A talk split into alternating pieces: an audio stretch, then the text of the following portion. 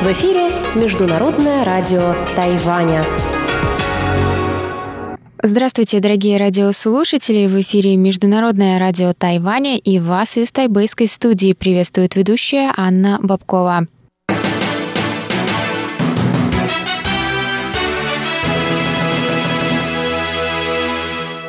Сегодня среда, 5 февраля, и мы начинаем наше ежедневное вещание с выпуска новостей сегодняшнего дня, а затем вы, как всегда, прослушаете тематические передачи «Среды», «Китаеведение. Устная история», в которой Мария Ли продолжит свою серию передач «Темная река», новости экономики с Андреем Солодовым и повтор передачи прошлой недели «Звуки города» с Валерией Гемрановой и Иваном Юмином. Также я вам напоминаю, что вы можете всегда заходить на наш сайт по адресу ru.rti.org.tw и там слушать любые из наших передач, читать новости, а на коротких волнах нас можно услышать на следующих частотах 5900 кГц с 17 до 17.30 UTC и 9490 кГц с 11 до 12 UTC. А теперь давайте к новостям.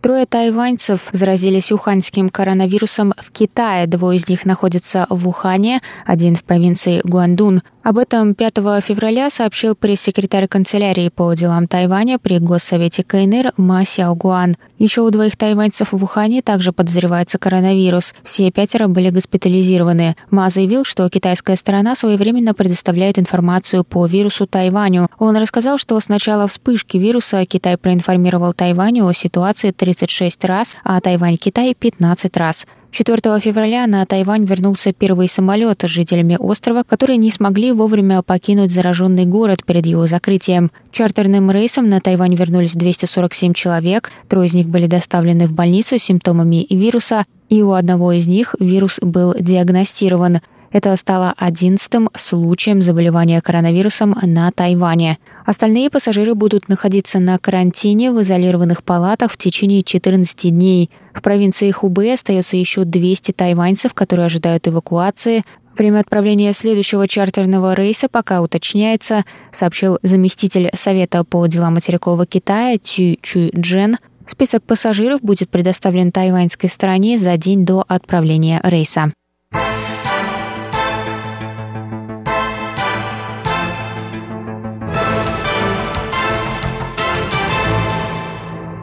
Тайваньский национальный исследовательский институт здравоохранения рассмотрит возможность использования медикаментов для ВИЧ-инфицированных в лечении уханьского коронавируса. Об этом рассказал представитель института Джон Сюй 4 февраля. Он сообщил, что первые опыты с препаратом калетра в сочетании с интерферонами показали многообещающие результаты.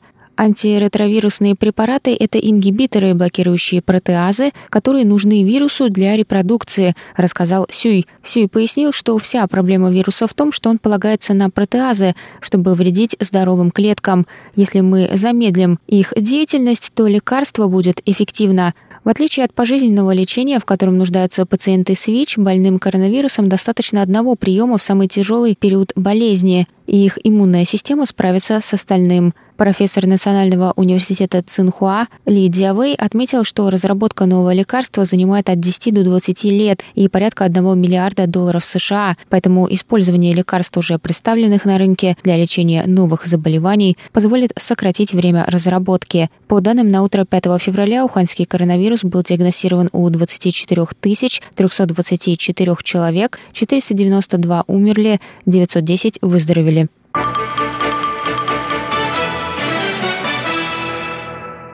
Четверг, 6 февраля, вступит в силу новая система квот на продажу медицинских масок на Тайване. Она была разработана в связи с их острым дефицитом после новостей о вспышке нового коронавируса в Китае. Начиная с 6 февраля маски можно будет приобрести в аптеках, входящих в систему национального медицинского страхования NHI, предъявив карточку национального медицинского страхования. Один человек может приобрести две маски в неделю. По понедельникам, средам и пятницам маски могут покупать те, у кого номер карты, совпадающий с номером удостоверения личности, заканчивается на нечетную цифру, а по вторникам, четвергам и субботам те, у кого на четную. По воскресеньям ограничений по номерам не будет.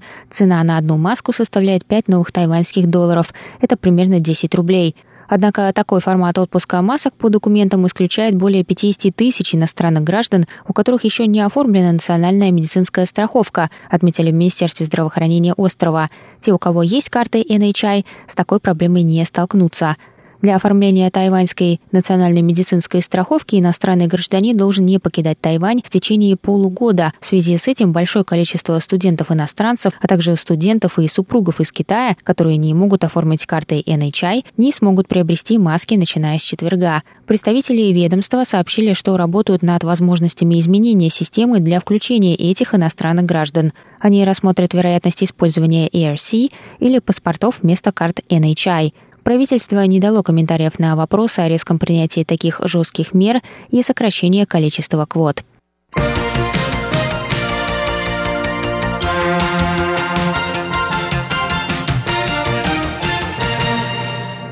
Новоизбранный вице-президент Китайской республики Лай Цинде принял участие в международном круглом столе по вопросам религиозной свободы в Вашингтоне. Лай сказал, что Тайвань защищает свободу веры своих жителей и будет активно сотрудничать с США и международным сообществом в деле защиты религиозных свобод на благо создания общества, свободного от религиозных преследований. Во вторник Лай встретился с тремя американскими сенаторами Джимом Ришем, Бобом Мендезом и Кори Гарднером. Риш выразил поддержку включению Тайваня в мировую борьбу с коронавирусом. Он также поддержал идею соглашения о свободной торговле между Тайванем и США. Мендес сказал, что будет ждать новых возможностей сотрудничества с президентом Цай Инвэнь и укрепления двухсторонних связей.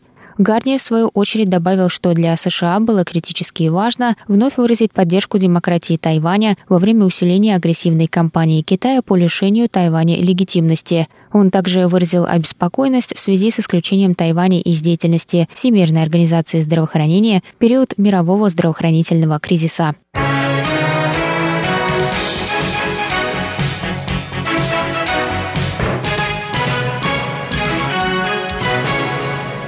Это был выпуск новостей за среду, 5 февраля на волнах МРТ. Для вас его провела и подготовила ведущая русской службы Анна Бабкова. Далее в эфире вас ждут тематические передачи «Среды», а я с вами на этом прощаюсь. До новых встреч! В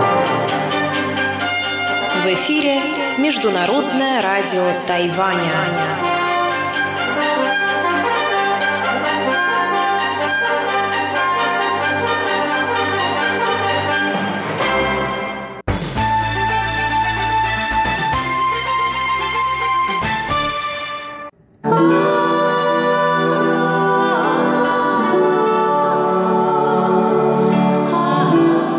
Темная река.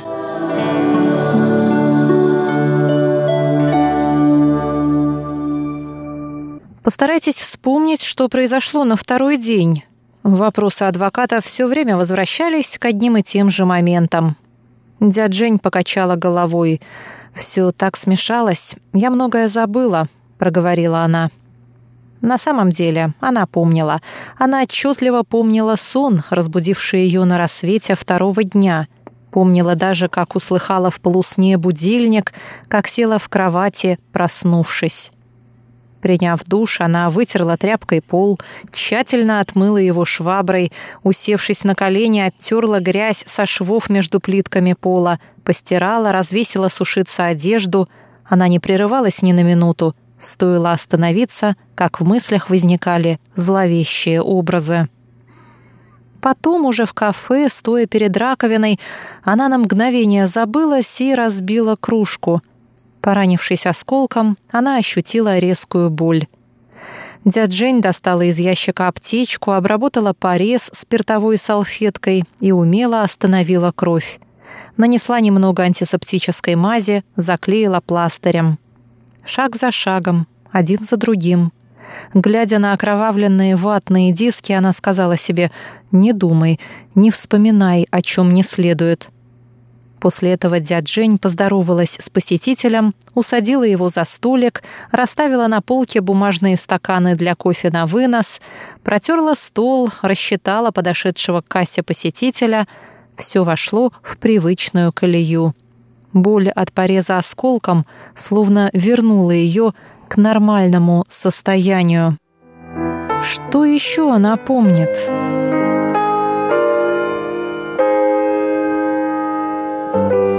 Вот она тащит жену Хуна к заброшенной мастерской, оттаскивает ее в заросли. Теперь очередь самого Хуна. Один шаг за другим. Никаких неожиданностей.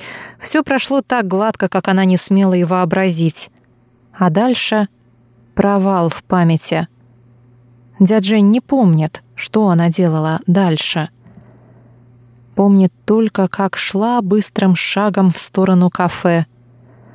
Вода в реке поднялась, но дядь Жень шла, не оборачиваясь и не глядя на реку. Когда вода поднимется и накроет мангровые корни, река унесет и скроет все, что ей не удалось завершить.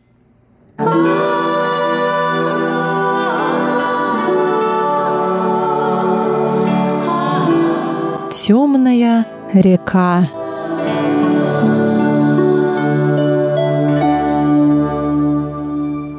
Дорогие друзья, сегодня мы продолжаем чтение фрагментов из романа Пинлу «Темная река».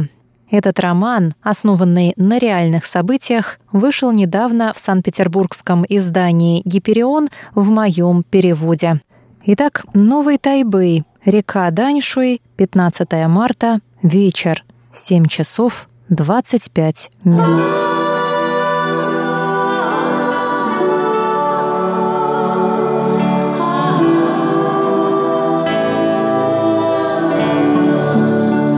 Пронзившее ее орудие словно обрушилось с небес, так стремительно, что она и моргнуть не успела. Острая боль отступила. В животе пульсировало что-то горячее. Что произошло? Она вспомнила, какой безбрежной казалась река в сумерках за окном несколько часов назад — Тогда, в кафе, глядя на мерцание воды, она припомнила слова управляющей, когда та приходила к ней домой. «Верить им или нет?» Она взглянула на мужа и ощутила подступавшую к горлу едкую кислоту. Непроизвольно она бросила взгляд в сторону кофемашины. Управляющая взяла две чашки и подошла к ним, сидевшим у окна. «Вот и еще одно доказательство», — подумала она. Мутные глаза старика вдруг заблестели. «Старый пес учуял молодую сучку», — отметила она про себя. «Вон как виляет ее обтянутый джинсами зад. При взгляде на нее у мужа в железах гормоны взыграли. Ничего удивительного, обыкновенная физиологическая реакция». Ничего удивительного, ситуация под контролем, всегдашнее ее самоутешение. Но в последние месяцы на душе как раз было неспокойно, рядом подспудно что-то происходило. И дело не просто в этой девушке, тут было что-то большее, какой-то тайный заговор, очень неприятное чувство. Ей казалось, она вот-вот все обнаружит и прояснит причину своего беспокойства. Снова приступ острой боли, после которого сознание ее покинуло.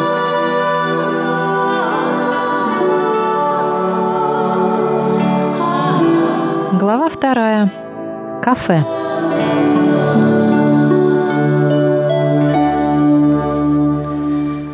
Кафе стоит на берегу реки, людей поблизости почти не бывает. Мало-помалу оно прославилось как станция отдыха для проезжающих мимо велосипедистов. Господин Фан, хозяин кафе, человек добросовестный и целеустремленный. К делу своему он относится и серьезно, и творчески. Обнаружив старую заброшенную мастерскую, он переделал ее в кафе, Арендная плата была невысока, а Фан всегда мечтал создать площадку для встреч молодых велосипедистов на выходных, чтобы у них появилось пространство для творческого общения. В первый же год летом Фан созвал певцов и музыкантов и устроил на прилегающей территории музыкальный фестиваль. Тогда же у него возникла новая мысль – организовать занятия по домашнему пивоварению. Уже через пару лет кафе обрело прочную славу лучшего места отдыха для любителей кофе и велосипедов. С точки зрения обычного прохожего, расположение кафе было далеко от идеального. От ближайшего жилого района сюда нужно было идти пешком. Для привлечения постоянной клиентуры Фан придумал кофейные купоны. Частые гости получали по ним 20% скидку. Если гость приходил пешком, Фан всегда расспрашивал, где он живет, и при расчете делал для него скидку. Такая добрососедская политика оказалась очень действенной, и жильцы близлежащих кварталов прониклись к кафе большой симпатией. В последнем номере районной газеты вышло интервью с агентом по недвижимости. По его оптимистичной оценке, появление кафе всегда открывает новые перспективы для рынка недвижимости. А здесь и велодорожка, и прекрасные виды на реку, все, что нужно для развития местного потенциала и его монетизации.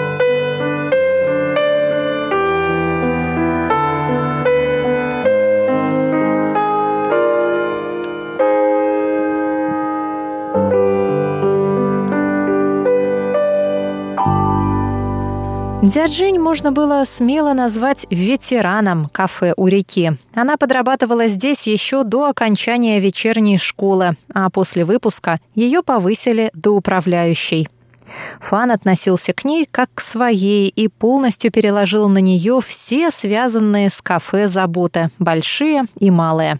Дядя Жень очень этим дорожила. Она и матери своей похвалилась по телефону, что когда работаешь в кафе со дня его основания, то и уровень доверия к тебе совсем другой. Хозяин ценит тебя, и ты можешь расти вместе с любимым детищем. По выходным велосипедистов прибавлялось, и свободных мест частенько не бывало. Когда дядь Жень была завалена работой, и к ней подходили с пустыми разговорами, она напоминала себе «Улыбайся». Даже отгородившись ото всех за стойкой, она то и дело была вынуждена отвечать на чьи-то праздные расспросы. Прикрывая полотенцем паровой кран, дядь Жень терпеливо произносила в ответ несколько фраз. Вскоре после появления кафе туда стал захаживать проживающий неподалеку господин Хун. Он усаживался на один из высоких стульев у окна, откуда открывался вид на реку. За исключением выходных, когда кафе было полно народу, после четырех дня для него всегда было припасено его любимое местечко. Ямайский, Блу Маунтин или, может быть, латте не успевал Хун войти, взгромоздиться на свой высокий стул, как дядь Жень уже спешила к нему с вопросом. Господин Хун был человек приветливый, для каждого у него находилось ласковое слово, а для дядь Жень казалось в особенности. Постепенно все привыкли, что именно дядь Жень шла встречать Хуна, стоило тому возникнуть в дверях кафе. Дядь Жень уверяла, что лишь взглянув на него, угадает, какой кофе он закажет сегодня – кислый или горький. Иногда Хун не появлялся по нескольку дней, и коллеги подзуживали дядь Жень позвонить ему домой и разузнать, что случилось. Все, кто работал в кафе, знали, что стоит дядь Жень оказаться рядом с Хуном, как все сезонные купоны будут распроданы. Фан мечтал превратить свое детище в пространство для встреч местных жителей, и лучшего для этого товарища, чем господин Хун, без сомнения, было не сыскать. Когда гостей в кафе было много, Хун вставал и помогал собирать посуду. А завидев новичка, добровольно рекламировал ему кафе. «Кофе здесь самый правильный, бобы первосортные и место их происхождения всегда указано. Приходите почаще и молодежь приводите. Наблюдая краем глаза за силуэтом дядь Жень, он и не упускал возможности ее похвалить. Какой богатый внутренний мир у этой девушки. Как изящно она двигается. За что не возьмется, все делает с душой. Похвалы Хуна были не беспочвены. Дяджень действительно всегда и во всем проявляла себя как опытный и толковый работник. Хозяин Фан часто вспоминал, как в начале своей работы в кафе Дяджень совершенно не разбиралась в кофе. За всю жизнь, может, только пару чашек выпила. А теперь поглядите, наша управляющая уже почти что профи, расхваливал он ее. Когда собеседник кивал в знак согласия, Фан шутливо продолжал. Даже самые сложные задачи ей под силу. Слабая обжарка, глубокая обжарка, гейзерная кофеварка, сифон, френч-пресс, холодная заварка. Какая между ними разница, как они сочетаются друг с другом. Только спросите, и наша управляющая тут же вам все разъяснит. Дядя Жень, с детства помогавшая матери присматривать за торговым прилавком, была усердна и старательна. Стоило воде в сифоне закипеть, как она мигом подскакивала, чтобы помочь Фану убрать спиртовую горелку. Кофейный сифон. Чистейшая физика. Нижняя колба нагревается, вода в ней доводится до точки кипения, после чего бурлящая жидкость естественным образом выталкивается в верхний сосуд. Дядь Жень уговаривала себя. «Еще немного постарайся, еще немного потерпи, и удача сама к тебе повернется».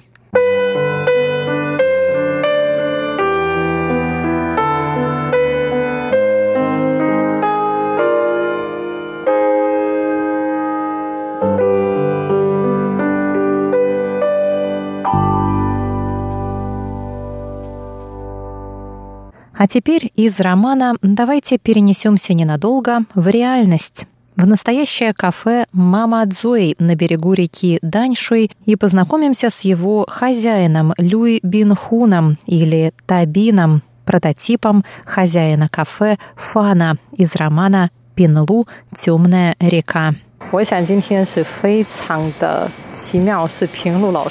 Удивительно, что наша с вами встреча совпала с днем рождения писательницы Пинлу, о романе которой мы будем говорить.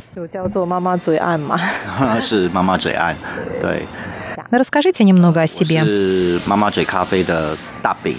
Меня зовут Табин, я хозяин кафе Мама Цуэй. Я родом из Луджоу, Новый Тайбэй. В 2008 году я открыл здесь, в Бали, кафе. Почему? Да просто место мне очень понравилось. Рядом с велосипедной дорожкой. 脚踏车步道旁边，我好喜欢这个地方。Место и правда очень красивое. На берегу реки. Здесь так много птиц.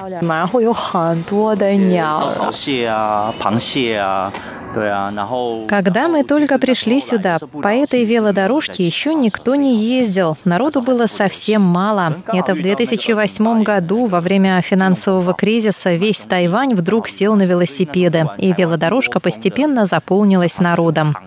И вот тогда мы решили открыть здесь кафе.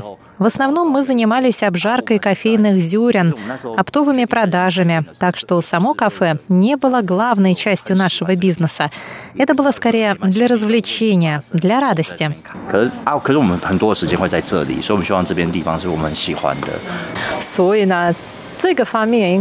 Получается, что Пинлу довольно точно все описала. Вы здесь и музыкальные фестивали проводили?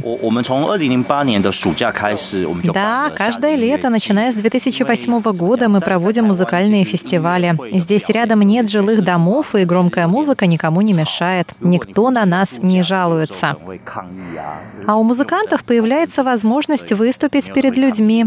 Такие площадки в Тайбе — редкость. Если музыкантам хочется собраться и поиграть, им обычно приходится арендовать студию, сцену. Если вы более-менее известны, вас могут позвать играть в баре или ресторане, но до этого нужно еще пройти такой долгий путь. А мне хотелось дать молодым музыкантам возможность попробовать свои силы, посмотреть, понравится ли публике их музыка. Мы устроили маленькую сцену, поставили ударную установку, подсоединили колонки и пригласили музыкантов на летний фестиваль. И проводим его каждый год, вот уже 10 лет.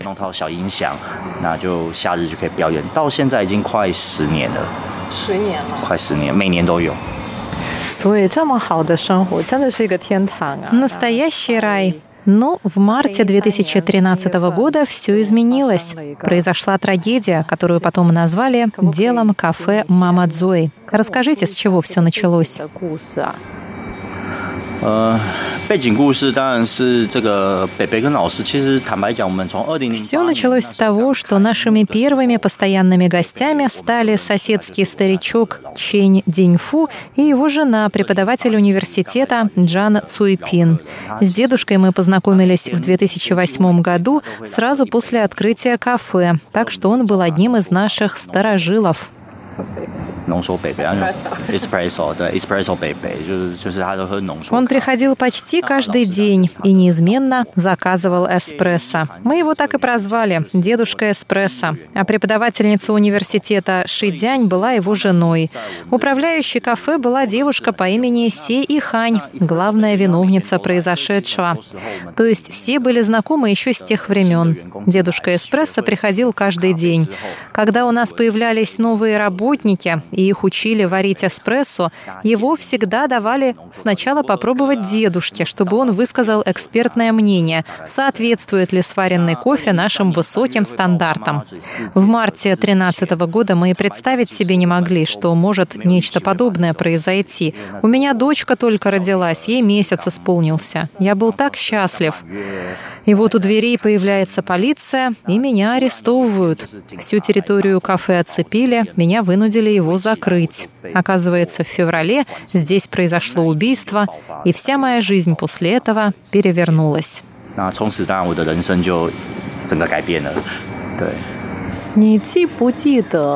Помните ли вы тот день, когда пожилые супруги появились в кафе в последний раз?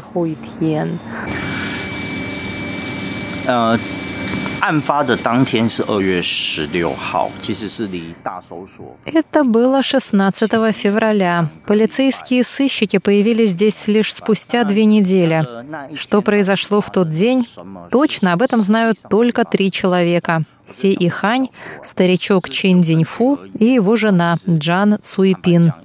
Чень и его жена погибли, а вот что касается доказательств, лишь в январе с меня сняли солидарную ответственность за происходящее. Я выиграл иск, потому что смог опровергнуть обвинения, выдвинутые против меня Се Ихань. О том, что произошло тем вечером, мы можем судить лишь со слов Се Ихань. Но я считаю, что все ее свидетельства — сплошная ложь так как они просто не вяжутся между собой. Вот Пинлу, основываясь на ее словах, вывела некие психологические факторы. Это вполне действенная теория, что Сей Хань убила Ченя и его жену в связи с психологическими факторами – если бы не психологические факторы, всей этой истории не на чем было бы держаться. Ведь Сей Хань не маньяк-убийца из тех, что режут людей на улице. У нее была определенная цель. Дедушка и его супруга, очень хорошо к ней относившиеся. Продолжение на следующей неделе. С вами была Мария Ли.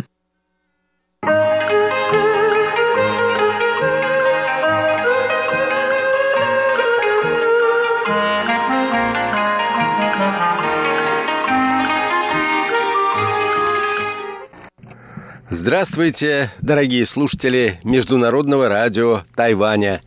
В эфире еженедельная передача из рубрики «Новости экономики». У микрофона ведущий передачи Андрей Солодов. Китай продолжает наращивать импорт древесины из России, в том числе и за счет нелегальной продукции.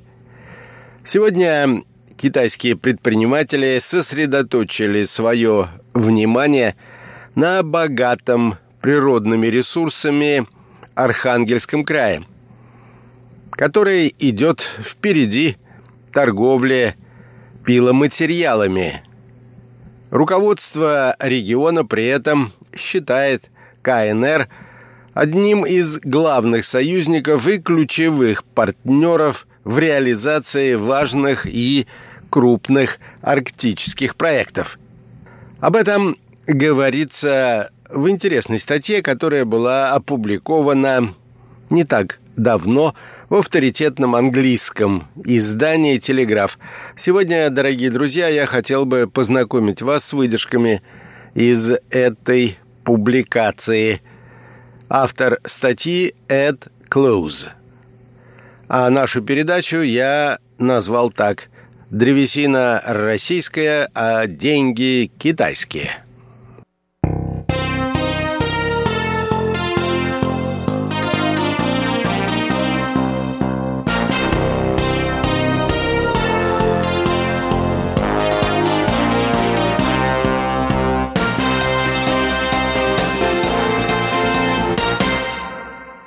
На берегах Белого моря расположился российский город, более шести месяцев в году отрезанный от остальной страны снегами и морозами. Но, несмотря на неблагоприятные природные условия, пишет автор статьи, Архангельск идет в авангарде торговли одним из самых прибыльных товаров – прошлого года. Я имею в виду пиломатериалы, пишет автор. Цена на пиломатериалы или распиленную древесину, которую используют для строительства домов, за прошлый год поднялась примерно на 27%, опередив в этом многие более известные товары, включая золото, серебро, нефть марки «Бренд». Пиломатериалы – важнейший промышленный товар, являющийся основным строительным материалом наряду со сталью и медью. Россия уже давно является одним из важнейших производителей пиломатериалов. Еще в советские времена – страна стала одним из крупнейших экспортеров древесины.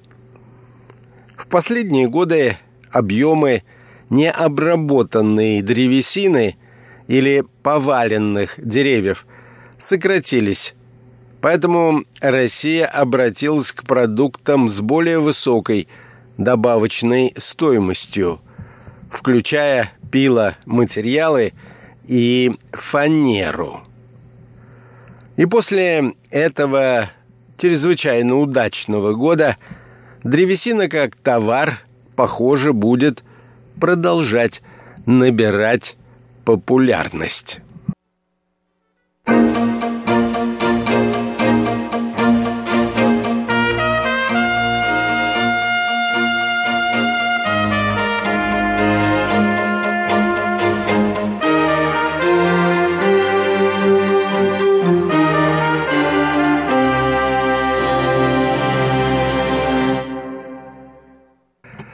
Этом смысле долгосрочные перспективы внушают оптимизм.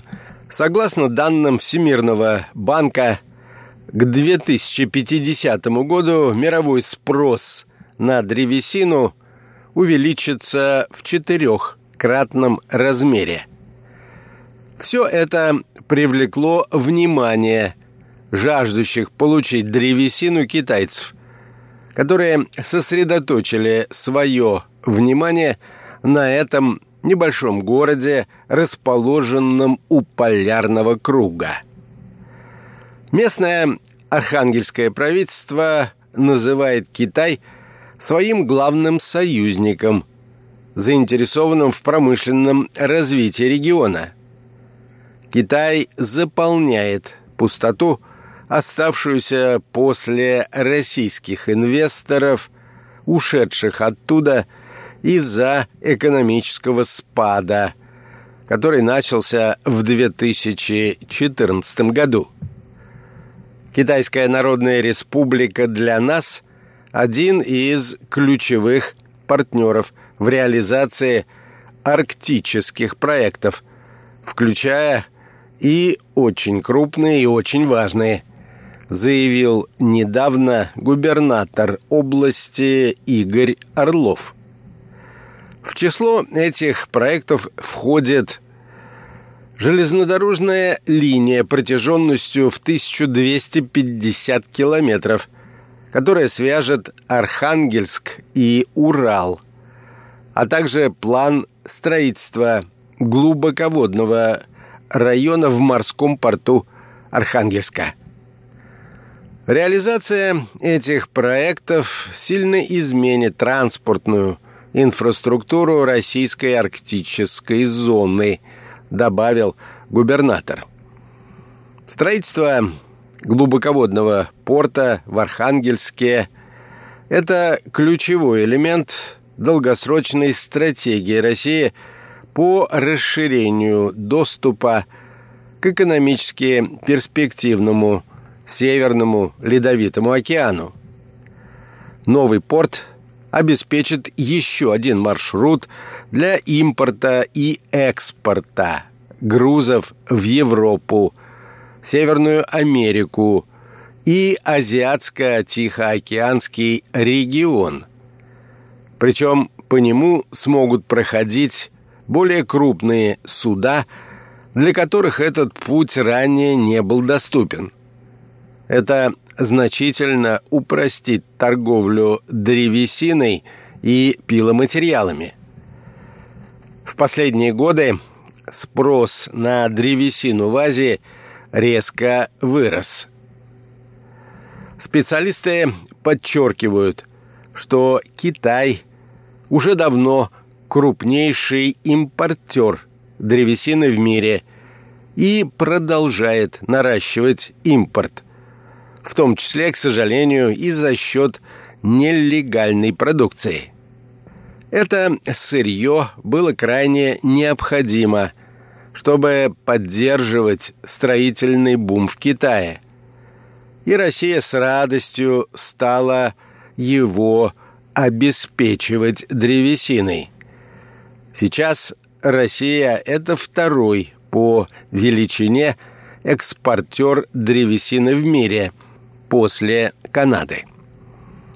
Согласно российскому информационному агентству «Интерфакс», экспорт древесины в 2018 году оценивался в сумме 11 миллиардов долларов, а это на 9 миллиардов больше, чем в предыдущем. И в 2019 наблюдается аналогичная тенденция. Когда будут опубликованы официальные данные, может оказаться, что Россия предположительно продала за год 23% всех экспортированных пиломатериалов в мире, обогнав таким образом Канаду – Возможно, Россия станет крупнейшим в мире экспортером древесины мягких пород. Об этом заявляют эксперты, работающие в международных консалтинговых компаниях.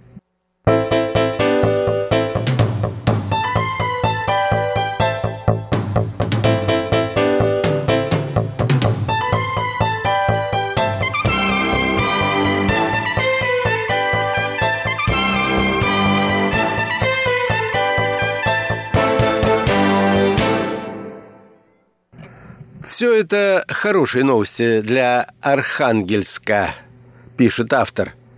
Почти каждый город области так или иначе связан с лесоперерабатывающей промышленностью, будь то через целлюлозно-бумажные комбинаты, как в Коряжме и Новодвинске, или дерево перерабатывающее предприятие в пригородах самого Архангельска – крупнейшие в своем роде в России.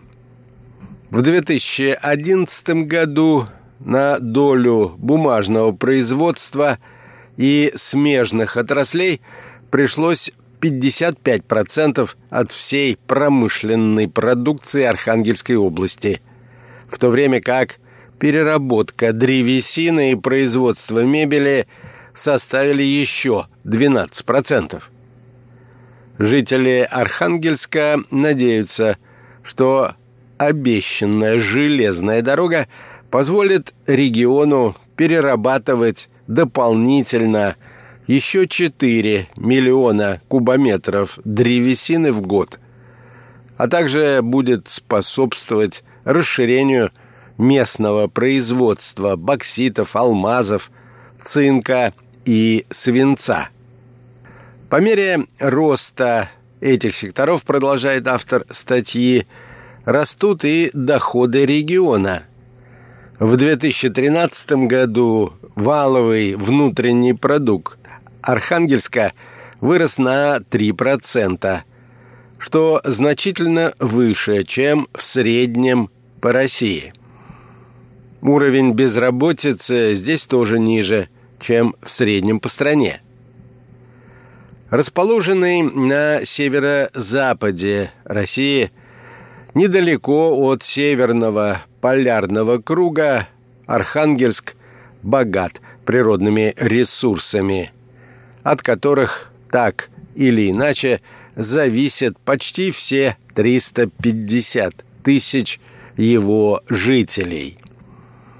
Неподалеку от Архангельска находится крупнейшее в Европе месторождение алмазов, месторождение Ломоносова. На июль 2018 года в нем по различным оценкам содержалось до 74 миллионов каратов подтвержденных и вероятных запасов алмазов. В другом месте на северо-Онежском руднике находится одно из самых больших в Европе бокситовых месторождений, одного из ключевых компонентов для производства алюминия. По оценкам, рудник имеет запасы примерно равные 120 миллионов тонн. Также в регионе есть большие запасы золота, нефти, титана, базальта и марганца. Однако из всех отраслей промышленности наиболее ценным активом Архангельской области является лесозаготовительный бизнес. Западные санкции против России продолжают оказывать свое негативное влияние, а времена, когда цены на нефть превышали 100 долларов за баррель, кажутся все более отдаленным воспоминанием. Зато лесоперерабатывающий сектор становится все более важным сектором российской экономики.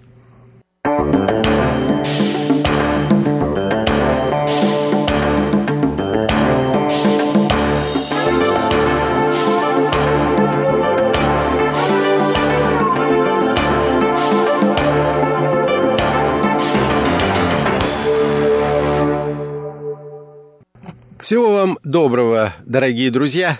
Будьте здоровы и до новых встреч на волнах нашей радиостанции.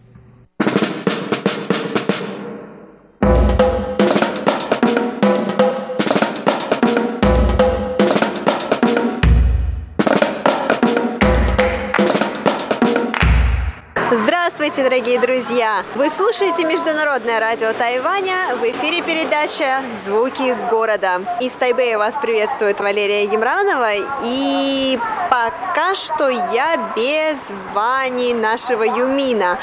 А почему, вы узнаете немного позднее. И как мы уже говорили в предыдущей передаче, на Тайване начинаются праздники по случаю наступления китайского Нового года. И вот сегодня мы с Ваней решили провести для вас настоящий новогодний ужин. То есть рассказать о том, как тайваньцы празднуют наступление Нового года, как они собираются в канун Нового года всей семьей, чтобы всем вместе отпраздновать его наступление и что они едят. В общем, мы решили для вас а, провести такой новогодний вечер в тайваньской семье. Сейчас я уже приближаюсь к двери пригласившего меня гостя и уже через несколько минут вы узнаете, кто же это будет. Итак,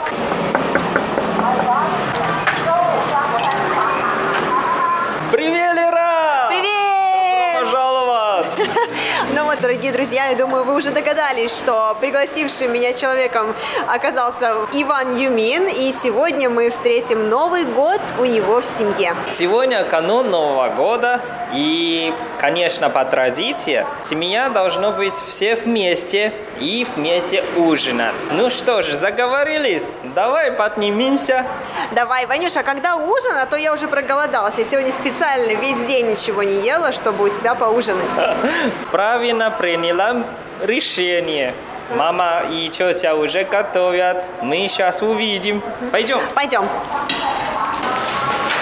Ванюша, а вот ты сказал, что мама и тетя готовят, а мужчины хоть как-то помогают в э, готовке новогоднего ужина? Ну, обычно, да. То есть в моей семье у нас нет разницы. Папа убирает комнату или дому, а я тоже помогаю. На самом деле, перед тем, как ты приехала сюда, я тоже помогал маме и тете в кухне. А что ты делал? Ты мыл посуду или ты что-то готовил?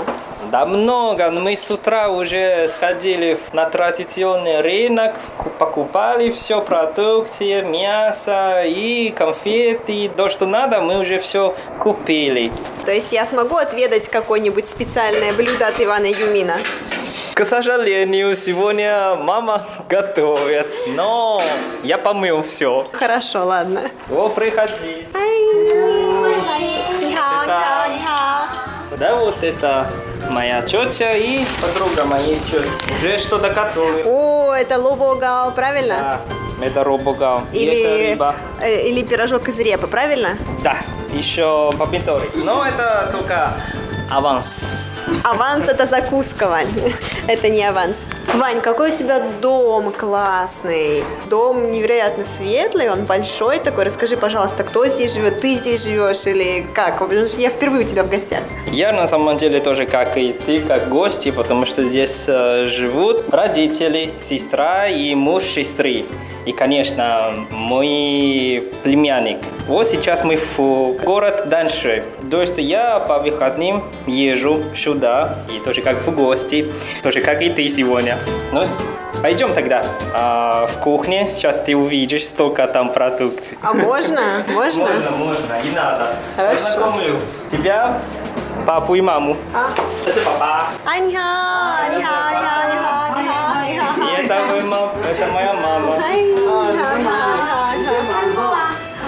это Как столько блюд? много всего.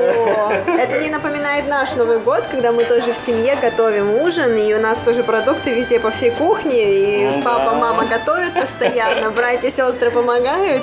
В общем, парится, варится, жарится. Какая вкуснятина. Пахнет Вот как смотри. вкусно. А здесь целая кастрюля риса, правильно? Да. Видишь, это тоже специальное блюдо. Мама готовит. А что твой папа сейчас готовит? Вот это свинина. Свинина и по шанхайской стиль. В шанхайском стиле? Да, это на самом деле мне подарила подруга. То есть она... Кого подарила? Свинину подарила? Да, да. Ну, это специальное блюдо, и чтобы для Нового года. Ага.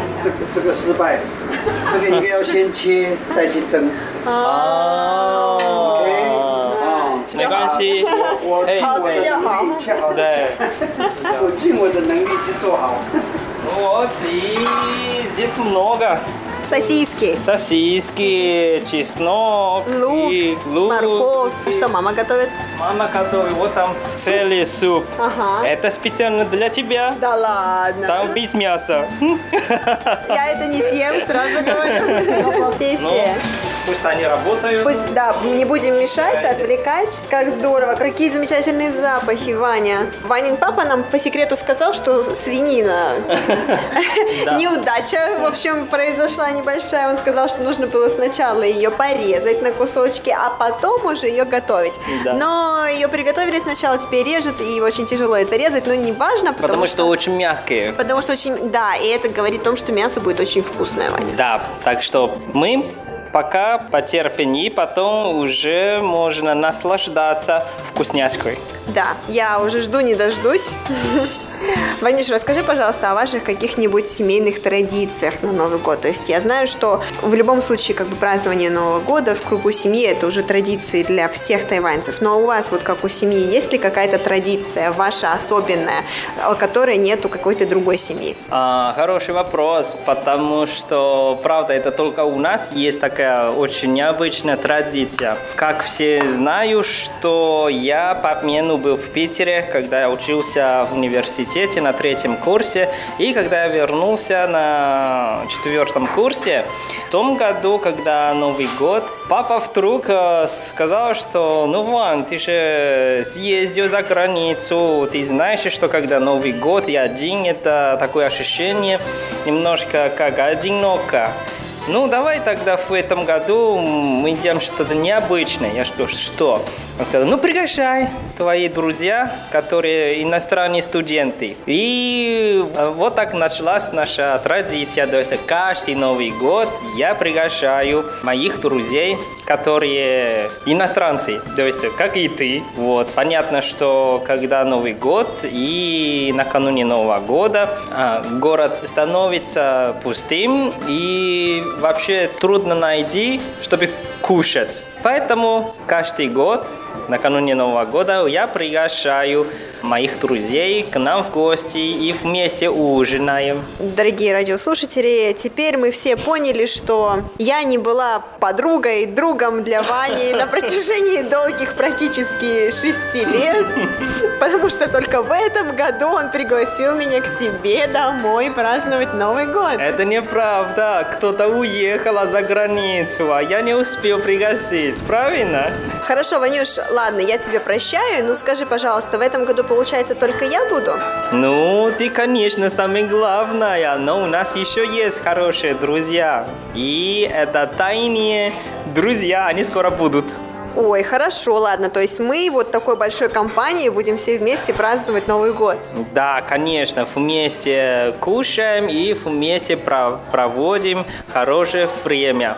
Ой, как здорово. Ну я уже жду не дождусь. Ванюш, а я вот здесь не вижу у тебя твою сестру. Она будет сегодня с нами или нет?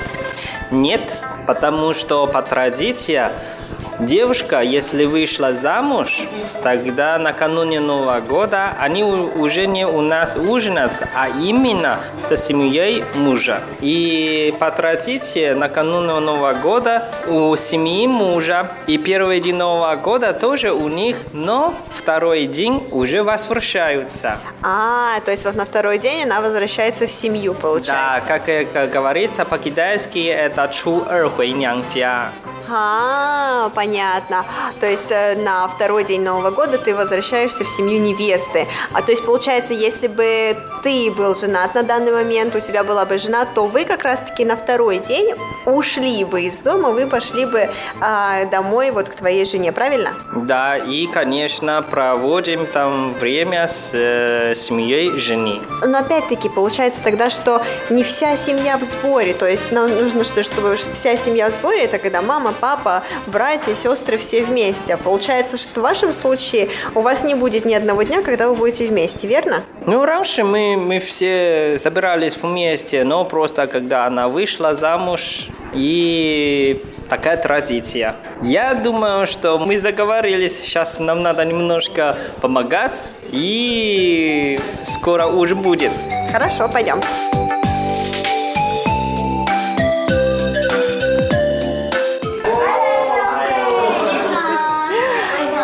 Привел гостей. Кого же мы здесь видим сегодня?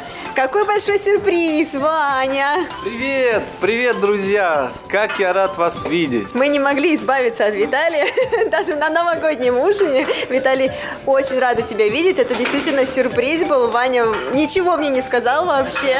Он только сказал, что у нас будут сегодня какие-то секретные друзья. Вот праздничные сладости. Я принес э, рисовую запеканку. Это вот традиционная сладость. Я подарю сейчас а, Кому подарить, Ваня? Кому подарить это передачу? Мне, конечно, конечно мне. Хозяину этого Спасибо. дома. Так, и еще вот я конфеты принес разные, чтобы год был сладкий. Виталий прям настоящий. Посмотри. Дед Поделись. Мороз. Поделись э, с самыми дорогими людьми. Конфеты Каркунов. Ассорти. Темный молочный шоколад. Скрытая реклама в нашей, в нашей передаче. Еще зефир в шоколаде Шармель. Видали, я думаю, тебе кто-то приплачивает. Валера, еще познакомься, это Женя и это Оля. Здравствуйте, очень, Очень приятно. Очень приятно, здравствуйте. Очень приятно. Вань, Ваня, а что это тебе подарили? О, это от Женя. Женя, это вино? Вино шампанское, да. О, это уже, это уже как по... У нас международные подарки. Ну это шампанское, Это, да? да, шампанское. На Новый год всегда шампанское. Да, да, да, это по русской традиции. Вы, кстати, пьете на китайский Новый год шампанское в 12.00, в полночь, под бой курантов. У нас, у нас такой традиции нет, но мы что-то пьем тоже. Что-то пьете. Хорошо, сегодня будем пить шампанское. Обычно мы начинаем, папа молится. 亲爱的父神，满心的感谢你，谢谢你天父，在这一年当中，你保守带领我们，让我们每一个人出入都能够平安。我们向你献上感谢，谢谢你主耶稣带领啊。啊，俄罗斯的朋友啊，一起在这边啊，让我们一起来过这个新年的除夕。主耶稣，求你真的是 满满的祝福在我们当中，因为在你的国度里面是不分什么人，在神的国度里面都是弟兄姐妹。谢谢你，主耶稣，洁净双的食物，让我们食用，对我们身体健康，保守带领我们一下子间，感谢祷告都是奉靠主耶稣基督的圣名。阿门。 Приятного аппетита! Ванюш, давай рассказывай, что у нас есть на столе. Это свинина. Свинина, печеная свинина, но это по-шанхайски стиль. И как это кушать? Это надо с хлебом. вот это специ... лепешки, да, специальные. Вот так вот. Да, да берите, берите. Берите. А, извините, что немножко прохладные. Ванюш, давай дальше рассказывай, что еще, Вот и-. Да, еще вот это, конечно, очень видно, что это креветки. Креветки и дальше вот это икра. Но эта икра не как э, русская, это... Икра кефаля. Икра кефаля. да, мое любимое блюдо. Икра кефаля, она все время в таком копченом виде. И вот она здесь с луком. Гонин, то. Да, когда э, Новый год, обязательно Икра кефаля. на столе. Да, это мы говорим, что это как э, черное золото. Да, поэтому есть э, вот это блюдо именно на столе, значит в будущем, то есть э, в нов- в новом году будет очень богатство большое. Да, и это тоже белый редис и лук. Да. Вот, и обязательно на столе, что? Обязательно что? Рыба.